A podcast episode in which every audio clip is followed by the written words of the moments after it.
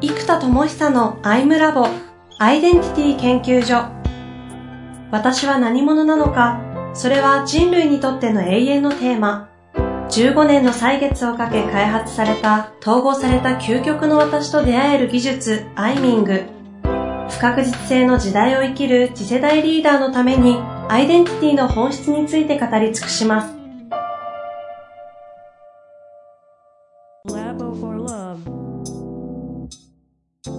こんにちは、遠藤和樹です。生田智久のアイムラボアイデンティティ研究所。生田さん本日もよろしくお願いいたします。はい、よろしくお願いします。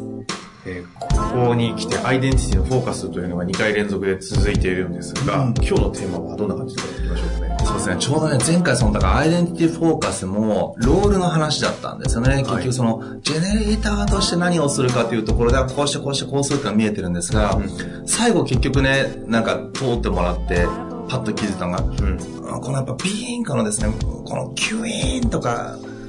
ビームみたいなこのエネルギーが解放されてる感じのところに行ききってなかったなって感じはすごく感じたこの間お話したのはアイデンティティフォーカス生田さんで言うとジェネレーターにフォーカスすることで多分コンテンツ開発をいっぱいしていくだろうとさあ書籍とか、うん、まあ Kindle だったり、うん、アプリだったり他にもあ通信教育と言ってましたね、うん、そういったものをやっていこうって言った中でなんかこうキュイーンって言わないぞこれっていうところからの話でしたよねそうなんですはいだから例のキュイーンっていうモードには完全に入るなと思っていて、うんうん、だからそのロールだけを発揮するフローには入ると思うんですが、えー、ロールとビーングが統合された状態の超フロー状態みたいなモードには、このペース、今、さっきの意思決定みたいな方向でいくと、それだけだといかないなって感じなんです。それがやっぱり、ロールとビーンが統合された場所の、この、ああ、なんか、これみたいな、あたいな。キュイーン、キュイーン、キュイーン、キュイーンってくる、この音とこの、だ声とか喋り方とこのレベルで、丹田からの音で話しながら、ああ、これしかないって言えるところ、うん、思わず声がこのモードに入っちゃうところ、ここで見つけることが今はなるほど。そう。ちょっと頭の方にせっかくいい声出てるんですけど、ちょっとあれなんですけど、アイデンティティフォーカスって言葉ずっと言ってましたけど、もともとアイデンティティってそういう意味で言うと、 being とロールじゃないですか。あそうですね、内側のね。今までアイデンティティフォーカスって話してたのに、ついこう、ロールフォーカスの話になってたんですよ、ね。あ、そうそうそう。そういえば。そうです。ジェネレーターフォーカスはジェネレーターフォーカスだったんですけど、うん、そういう意味で言うと、ロールにはフォーカスできたんで、今度は being との、ロールと being の統合っていうのをちゃんとフォーカスしていこうっていう話がちょっとこれから展開されるのかなと。その通りです。はい。っていうと、今のみたいな、こう、あーっていうあの声が出るところを、どうするこの場で探すわけではないですよね。うん、いや、この場でセルフアイミングでやってみるのもいいかもしれないですよね。やってみますか？やってみますか？セルフアイミングでいくと、例えば、えっ、ー、と、ジェネレーターとしてこれやればいいと思っているのに、えービーイングが上がらない状態を作っているわけなんですよ。うん、そうするとこのビーイングとジェネレーターの葛藤とも捉えられるので、うん、ジェネレーターがグイグイグイグイいけば、またこの陽の方のメタアップ、うん、目的の存在意義の抽出は結構楽なので、こっち先やっちゃうと、ジェネレーターとしてどんどんどんどんコンテンツを出していくとどうなりますかどんどんどんどん出していくとどんどん広がっていきますと。で、そのどうなりますかつってどんどん仕組み化されていき、うん、えー、ストックされていき、うん、で、まあ、本が売れたりアプリが広がったりってなっていずれ全部トータルで100万人に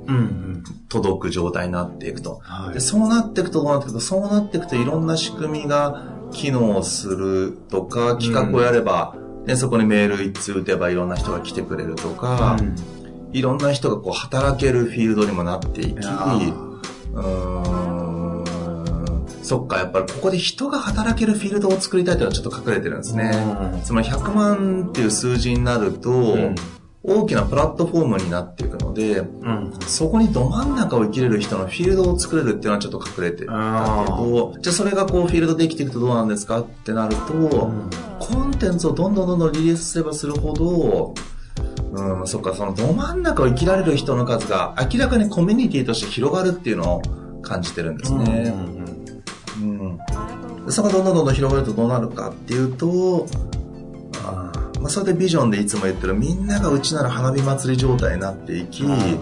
ど真ん中のことを生きるんだとかこれだっていうことを思いっきりやってる、うん、状態です。あでこれビジョンに行くんですけど、うん、うんとねここで出てきてる僕の中のまた葛藤実は深い葛藤がもう一個あってこの流れが起きてる理由の一個は逆に言うと無意識で僕がコンテンツをリリースして100万人ぐらいのプラットフォームを作らないと、うん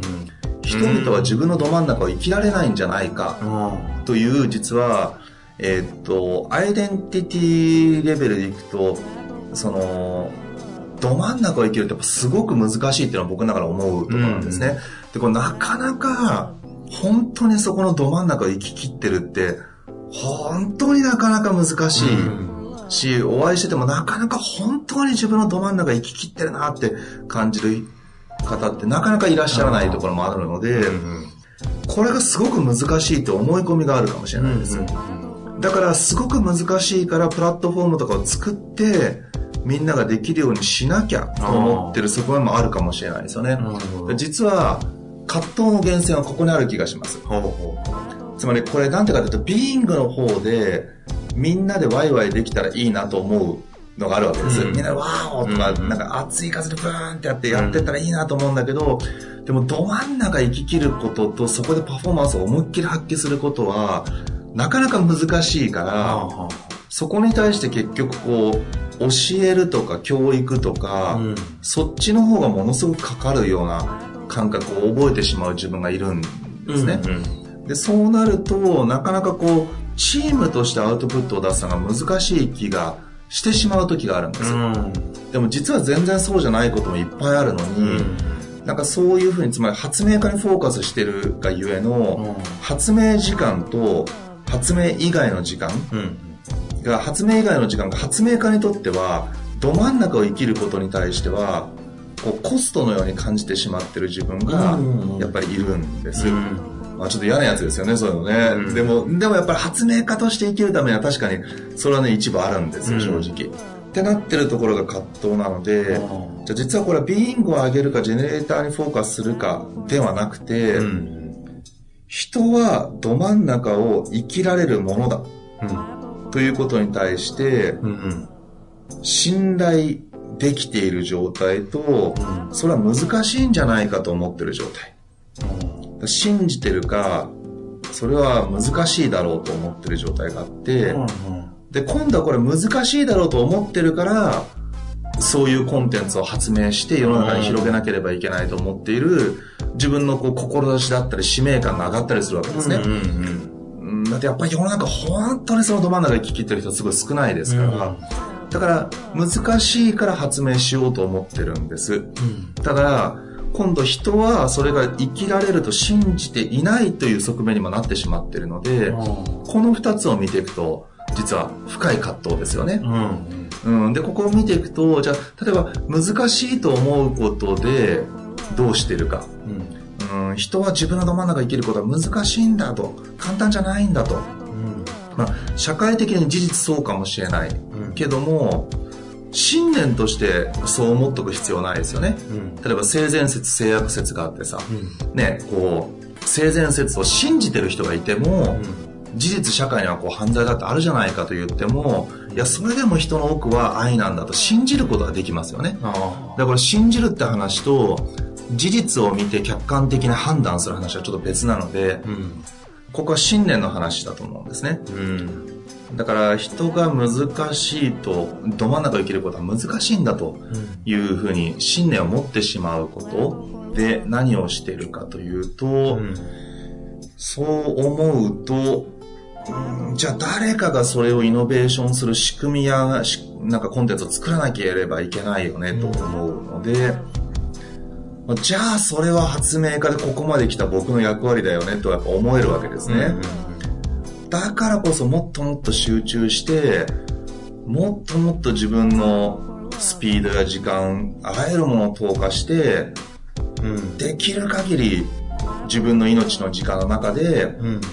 届けられるところまで届けていきたい、みたいなエネルギーになって、だからもっと発明時間を確保して集中すべきなんだみたいな、うん、そして集中したいと思う、やっぱ発明家の行動力の源泉を作ってる気がします。つまり、社会的課題を見つけることで、それはこの発明品で、確かに実際カバーされてるし、確かにそれでインパクトが起きてきているっていう実感もあるので、うん、うん。その、人々が自分だけではど真ん中を生きることは難しいんだという思い込み、信念を作り上げることで、逆に自分のジェネレーターとしての存在意義を高めてるんですね。で、その存在意義が高まることで、使命なんだ、志なんだと思って、うわーんと動いて、やっぱそこで貢献できると、ジェネレーターとしての自己の存在意義が上がるということで、うん、より存在意義が高まって自己効力感が上がると、人類の進化なんて口にするのもおこがましいようなことすらも、できると信じられる、うん、し、できるできないではなくてそこに自分は行くんだと。いうふうに自己の存在意義を高め、自己効力感を高めることができるからこそ実は人類の進化とかっていう大それたことに対しても、まあ全く迷いなく口にできるし、無理じゃんとか言われたとしても、まあもうあなたはそう思うかもしれないけど、まあ無理かどうかはね、僕があと30年生き切った先に決まるから、まあ僕は自分はそう信じてるからそう生きるしかないんだって思ってるので、うん、できるんですね。うん、だ実はそのブレない信念、人類の進化なんて普通に考えたら不可能すぎて不安に思ってしまうことすらも、うん、突き進もうとするエネルギーとブレない軸を形成するために、ジェネレーターの存在意義を高める必要があって、そのためには実は人々がど真ん中を生きることは難しいものなんだというふうに認知をしておいた方が、うん、うん、自分の存在意義が上がるという傾向があると。いうのがどうも流れとしてありそうですよね。まあ、だから実は集中力が非常に高い状態だし、ジェネレーターとしてのフロー状態は続いている。うん、とので、事実その潜在的な望みは実現されているわけです。うんうんで、今課題となってるのは実は、人は本来ど真ん中を生きられる。例えば性善説の置きに変えるのであれば、人は愛であると。うん、信ずることはできるわけですよ。うん、うん、そうすると人は本来魂のど真ん中であり続けることができる存在なんだと。うんうん、こう思うこと、信念にこう置くと、どうなっていくかというと、うん、そうすると、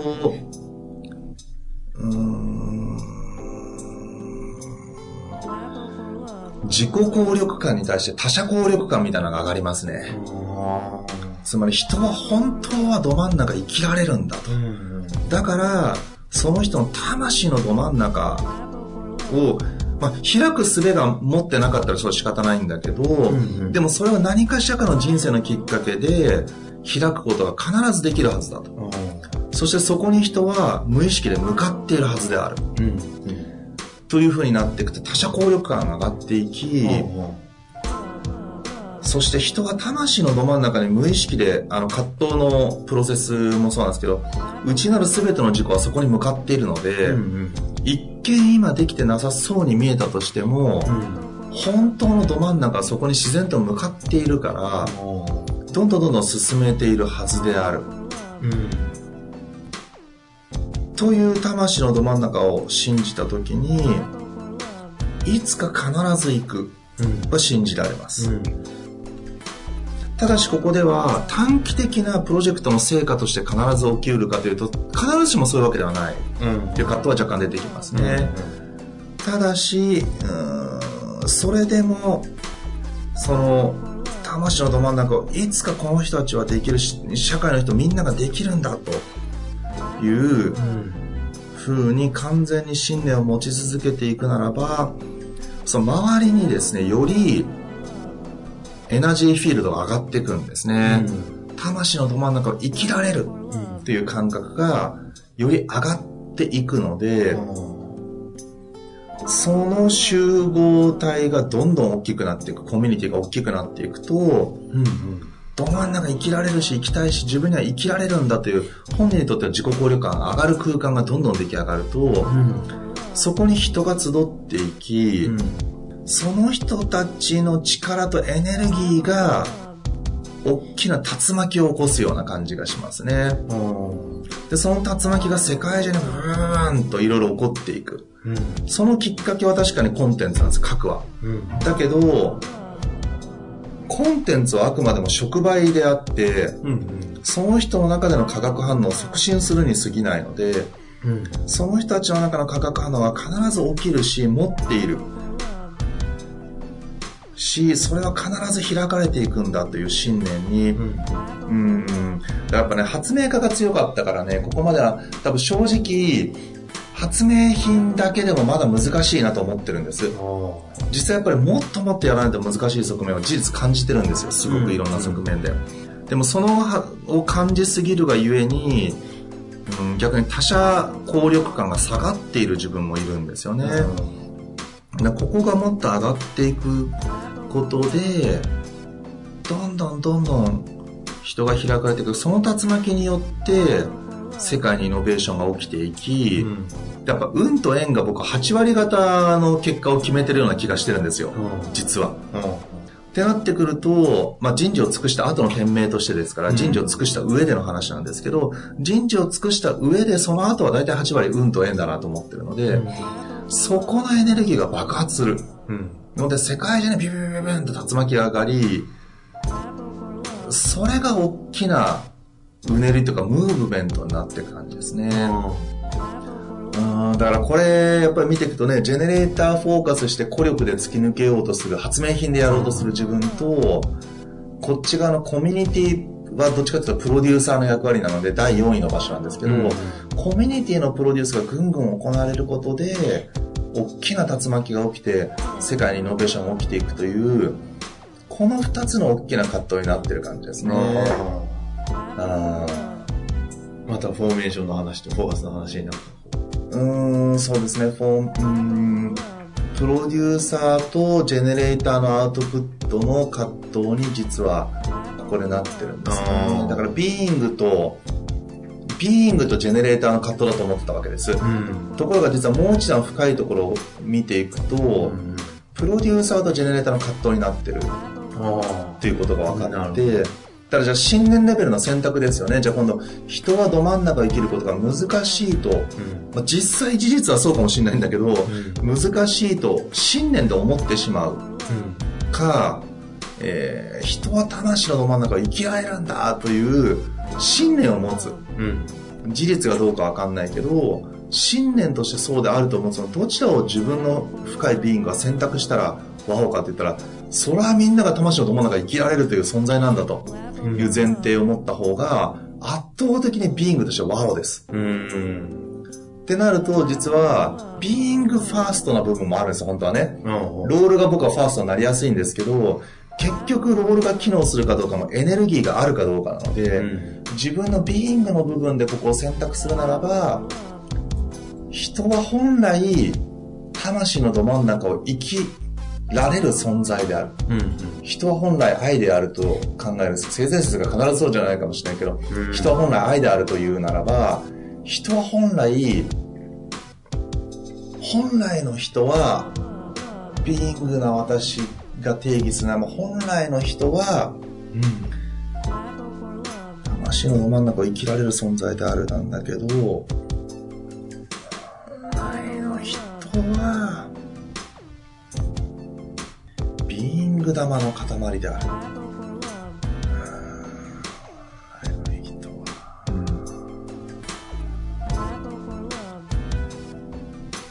魂のど真ん中。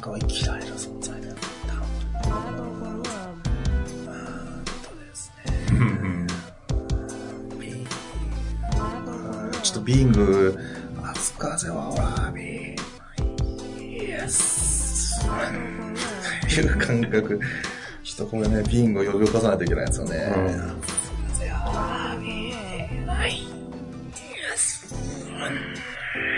うん。と来てる。このエネルギーの自分、エネルギー体の自分だったら、人は何なのかという定義なんですよね。人は、人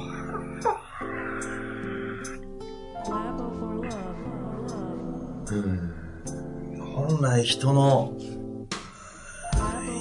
あ、これ前のビジョンが人の命の火は踊り、魂の光は輝いてるんだ。かな。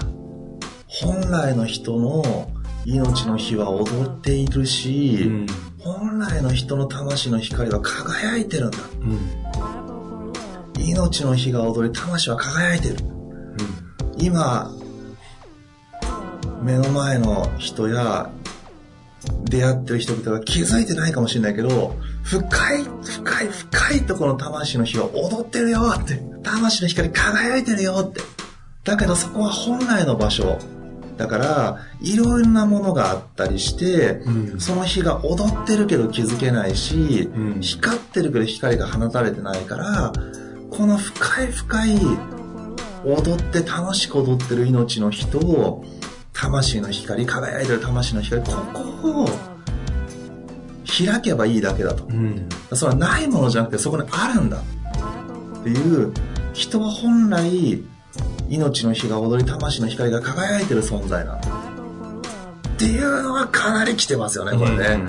うん。うん。それだな。そこをベースにビーイングとして持った時に、うんじゃあ、その私としてのジェネレーターっていうのを考えたらいいんですよ。だその私として、命の火は踊り、魂の光が輝いてると信じているジェネレーターとしては、どうしていくかというと、うん、実はそれマグマみたいなもんなんですね、人の中の。ジェネレーターとしてはそのドリルを発明してるようなもんで、うんうん、でもなんかそれが表に出てないだけだから、だから、できないんじゃなくて、出てないだけ。だから、もう、ある、うん、出てないだけだよ。みたいな、もったいないよ、そこ掘ろうよっていう、うん、だから、人はできないから発明しなきゃ、ではなくて、うんうん、いやいやいや、もったいないから掘ろうよ、みたいな、はい、ショベル、みたいな、うん、はい、シャベル、みたいな、スコップとか、なんか、いや、ドリルとか、いや、もったいないからこれ使ってよ、みたいな、そういうスタンスになりますね。うん。そうすると実は、本来の自分を眠らせてたらもったいないよっていう感じになります。いや、もったいないから、僕の使命はね、ど真ん中発明品作ることから、この発明品使ってよって。うん。そういうエネルギーになりますね。こうなると、うん全然違いますね。両方が上がるじゃないですか、うん、自分の存在意義も上がるし相手の自己効力感も上がる、うん、からここのビーイングのところからやっぱり信念をもう一度全部作り変えていくこと、うん、だから今回は人のとは何なのか人は本来命の火が踊り魂の光が輝いている。もう今も、うん輝いてるけどその深いところが表に表出してないだけだから、うん、そこを掘ってったり見つけたり開いていくだけでいいんだよって。でもそれって玉ねぎの皮をこうどんどんどんどんねこう剥いていくように、うん、ね、マグマの底までずっとドリルで掘っていくようにそこは発明品でカバーできるけど本来の命の火の踊ってる状態や魂の輝きの部分はあなたはあるんですという前提。うん。うん、いや、確かにあるなと思います、僕も。うん。だからやっぱそこで、その私としてのジェネレーター。その信念を持ったジェネレーターとして進んでいくっていうことができると、うんうん、ビーイングとジェネレーターが統合しますね。うん、そうすると確かに孤独な感じもないし、うん、ワオな感じがする。だから、ああ、これからキュイーンって感じしますよね。多分なんかそこがなんか、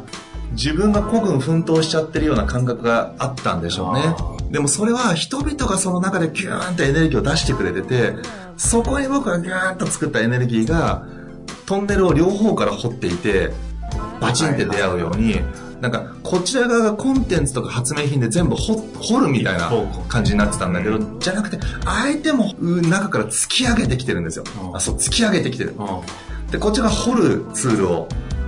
渡すと、突き上げてきてるエネルギーと掘ることによってそのトンネルがブーンと通ってドーンと相手の中からエネルギーが溢れるのでそう内側の命の人魂の輝きを内側から突き上げてますよと、うん、この突き上げてるものの存在を掘ってあげて表に出してあげようって。あこのスタンスですね。これだったらワオです。っていうそのスタンスでの、うんもし Kindle があるんだとしたらとか。なるほど、いい問いです。ああ、その問いから来ると、常に読者とは何者か。これね、やっぱね、著者とかね、講師とか教師っていう教えるとか伝える側の宿命なんですけど、ん基本的には相手がその情報やコンテンツを買ってくれるということは、うんうん知らないことを教えてるわけですよ。だから価値があるわけなんです。うんうんそうすると無意識で自分は知ってる人、相手は知らない人っていうレッテルで扱っちゃうんですよ。だから気がつくと上から目線になっちゃうんです。ここがそうじゃないんだともっと突き上げてこれるよっていう、相手の突き上げてきてますよねあと一歩ですよね、そこにこれですっていうスタンスが常に垣間見える本。だからコンテンツとしては半々でいいかもしれない。うん。この相手の内側の存在に気づける内容。でそうなんですよっていうことをメッセージと伝えていく部分と、うんそのためにハウとしてこういうツールやソリューションがありますよって。うんでも、ハウのソリューションだけ教えても多分パッとしなくて、相手の内側の突き上げてくるものに、うんうんやっぱ忙しかったりすると忘れちゃうんですよね、この存在も。でもこの内側の突き上げてくるこの命の人、魂の光、このエネルギーをあるよねっていうことにみんながもっと感じられて、いや、あるんだよって。もう多分ね、みんな知ってるんですよ、あることは。うんでもこのあることに気づけることと、それを大事にしてあげようよとか、突き上げてきてるから、そのエネルギーの意図を気づいてあげようよみたいな、うん、なんかそこをもっとできると、なんかこう陰と陽が繋がるんですよね。うんコンテンツって知的だからどっちかっていうと陰か陽かで言うと陰なんですよ、うん。エネルギーが。うん。で、陽ってなんかエネルギーとか解放とかなんで、相手の内側のエネルギーが陽で、うん。実は僕の作ってるコンテンツってのは陰なんですよね。うん。これ性的なものだから。うん。だからやっぱりこの、どっちかっていうと自分の方が、コンテンツは影うん。で、相手の方が光なので、このスタンスで、陰と陽の関係性になってるっていう風に捉えていくと、どうしても、こんなね、内面が可視化できる世界初のコンテンツだって思っちゃうと、そしてそういう評価が広がっちゃっうん。てきてるので、そうするとどうしてもコンテンツが陽に入っちゃうんです。うん。じゃなくてコンテンツは陰にあくまでもあって、相手が陽であるっていう前提ができる本うんの書き方、形になっていきます。ね。なるほどこれはちょっとメモりたいな、メモ。楽しみですねはい楽しみえメモじゃダメですよ 番組中です 収録終わったらメモります。わかりました。まあ、っていうスタンスで多分もうちょっとしたら、Kindle とかね。うんまあ、っていう状態のアプリは何かっていうのはまた出てくるんでしょうしそうですね。なるほど。うんまあ、ちょっと今回はね、セルフアイ、セルフアーミングセッションでししていただいて、はい普段生田さんがどういう形で商品を開発し、ああ、そうですね。商品というかね、コンテンツとかを開発し、この次元で、こう自分を探りながら、世の中に物をリリースしてるっていうのが、まあ伝わったんじゃないかなと。そうですね。若干ここまでやるのかと思ったと思いいやますけど。でもこれいつもの自己対話ですよ。これ、ここで、ここでやらないといかないんですよ、やっぱり。うん。うん。まあ、これを自分ですぐにやってくださいっていうのはなかなか難しいかもしれませんけど、うんそういうふうにやっていって、そういう次元でこう、開発したものを自分から自ら使って世に出してるっていうのはちょっと知っていただきたいなと。そうですね。はい。まあ、Kindle ぜひ出たタイミング、今聞いた上で、そうですねそうですね面白いですよね。はい。はいありがとうございます。最後に何かちょっとだけありますか？いやー、まあそしたらですね、皆さんの中の、まさにね、命の日の踊ってる楽しさと、魂の光の輝いてる場所を感じて、はい。感じて感じて、まず大事にしてあげていただきたいなっていう感じなるほど。です。いやー、その子、その子、ブランと出てきたら楽しいですから、ぜひ、大事に育てていきましょうと。僕も育てます。僕もね、今ね、久々にこれちゃんと B が灯った感じ。うんお腹の底に。だから、あーあ、そうそうそう、これこれっていう感じが、うんやっと今、感じられたので、これをね、僕もですけど、みんなもこう、ずっと育て上げていければいいなっていう感じですね。はい。ぜひ楽しんでいきましょう。だいぶエネルギー変わりましたが。何かしらここから得られたものもあるんじゃないかと思いますので、ぜひ活かしていただけたらなと思います。はいいつもありがとうございました。はい、ありがとうございます。